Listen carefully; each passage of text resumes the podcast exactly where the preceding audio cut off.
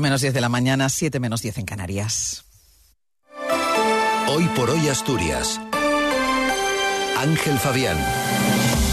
Buenos días. Los trabajadores de la ITV votarán el viernes y ponen fin a la huelga tras los avances alcanzados anoche. Los campesinos de la cornisa cantábrica inician movilizaciones el próximo día 20 de febrero. Los asturianos muy concienciados sobre la necesidad de reciclar, pero se mantiene estancada la recogida separada de residuos. Pocos cambios además esta mañana en el tiempo, temperaturas de 7 grados en Oviedo, Avilés y Mieres, 9 en Gijón y en Cangas de Onís y 8 en Langreo y en Llanes, en Luarca hay 12 grados. Para hoy se prevén cielos nubosos con intervalos de nubes medias y altas, sin descartarse lluvias débiles y dispersas en la mitad occidental. Baja probabilidad de brumas y bancos de niebla en cotas altas, temperaturas máximas en ligero ascenso en el suroeste y con pocos cambios en el resto. No se descartan heladas débiles y dispersas en cumbres. Vientos flojos de componente sur girando al sureste y este en el litoral a partir del mediodía, cuando podrán darse intervalos de mayor intensidad sin descartarse rachas muy fuertes en zonas de montaña. Para mañana se nos anuncian precipitaciones y chubascos dispersos, sin cambios en las temperaturas que bajarán el viernes con posibilidad de lluvias dispersas. Martín Valle nos acompaña en la técnica.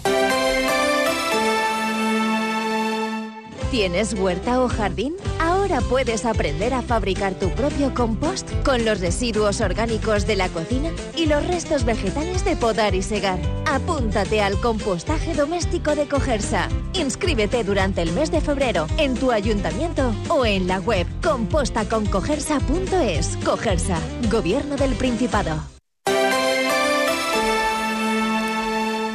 Son las 8 menos 8 minutos de la mañana. Avances en la negociación de la ITV, cuyos trabajadores votarán el viernes si suspenden la huelga. El viceconsejero de Industria, Isaac Pola, y el comité de empresa acercaron ayer posturas en cuestiones como la reducción de jornada, categorías, nuevas contrataciones o subida salarial, que el gobierno condiciona a elevar la productividad y reducir el absentismo. Para llegar a este punto fueron necesarias ayer 14 horas de reunión. La parte sindical decidió ayer retirar la convocatoria de huelga para hoy y para el viernes, cuando se celebrará una asamblea en la que se decidirá si se continúa o no con esta movilización. Las organizaciones agrarias volverán a las calles el próximo día 20 de febrero. Convocan esta vez UPA, Asaja y COAG con el objetivo de concienciar a la opinión pública y a los políticos de los problemas que sufren cada día e intentar avanzar en unas reivindicaciones que se mantienen sin cumplir desde hace años.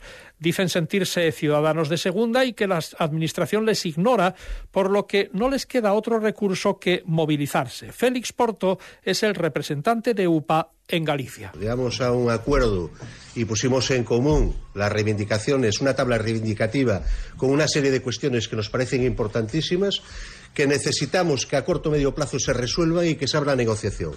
Lo primero que queremos decir es que las movilizaciones que vamos a iniciar el próximo día 20 no son un fin en sí mismo, sino que lo que las movilizaciones se convocan para conseguir ese objetivo, que es lo que queremos trasladar. Volverán, por tanto, las tractoradas y las concentraciones que en el caso de Asturias se centrarán en los límites con las comunidades vecinas de Galicia y Cantabria, sin descartar que lleguen a alguna de las eh, ciudades.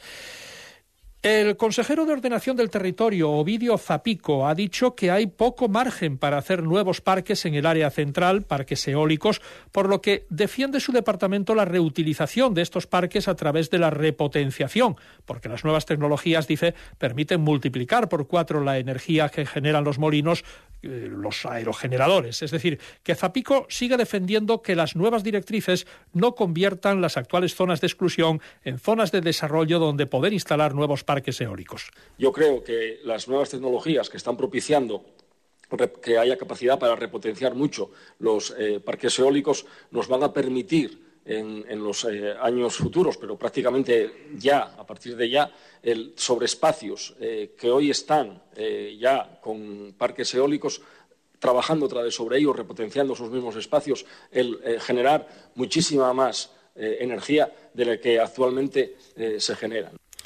Casi el 80% de los asturianos está convencido sobre la necesidad de separar los residuos para su posterior reutilización, pero la recogida separada se ha estancado en los últimos años en torno al 24%. Un estudio realizado por Cogersa muestra que estamos muy concienciados, pero luego no separamos tanto. Entre las posibles soluciones, desde el consorcio apuntan a la necesidad de trabajar más en segmentos como los de la hostelería o el comercio y ponerles la tarea más fácil a todos, mejorando la recogida y la información.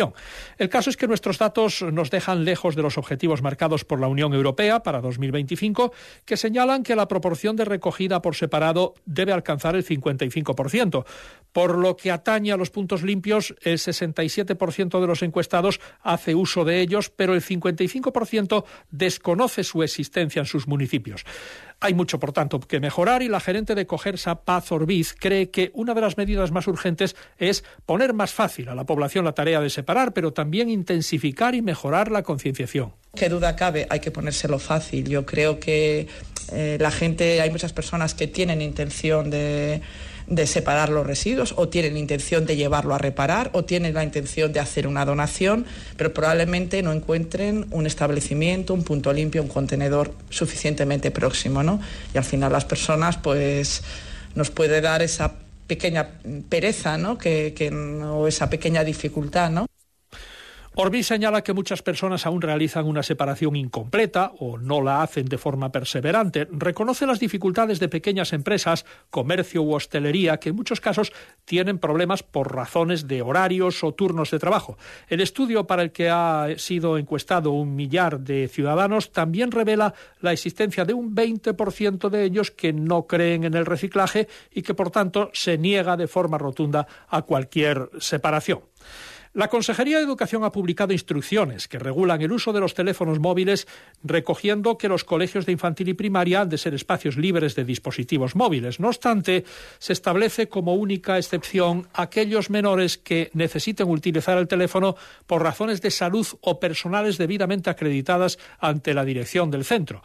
En las etapas superiores, secundaria, bachillerato, formación profesional y enseñanzas de régimen especial, los móviles se podrán usar únicamente con fines didácticos y educativos siempre y cuando esté debidamente justificada su utilización atendiendo a criterios pedagógicos y adaptados a las características psicovolutivas del alumnado en las eh, correspondientes programaciones docentes o didácticas del centro educativo y supervisado por el profesorado. Por tanto, se evitará el uso de los móviles durante toda la jornada escolar, que incluye el horario lectivo, al tiempo de recreo y los periodos dedicados a actividades complementarias o extraescolares. La limitación se extiende también a pasillos, patios y demás zonas comunes. Escuchan hoy por hoy las noticias de Asturias en la SER. Faltan en este momento dos minutos para las ocho de la mañana.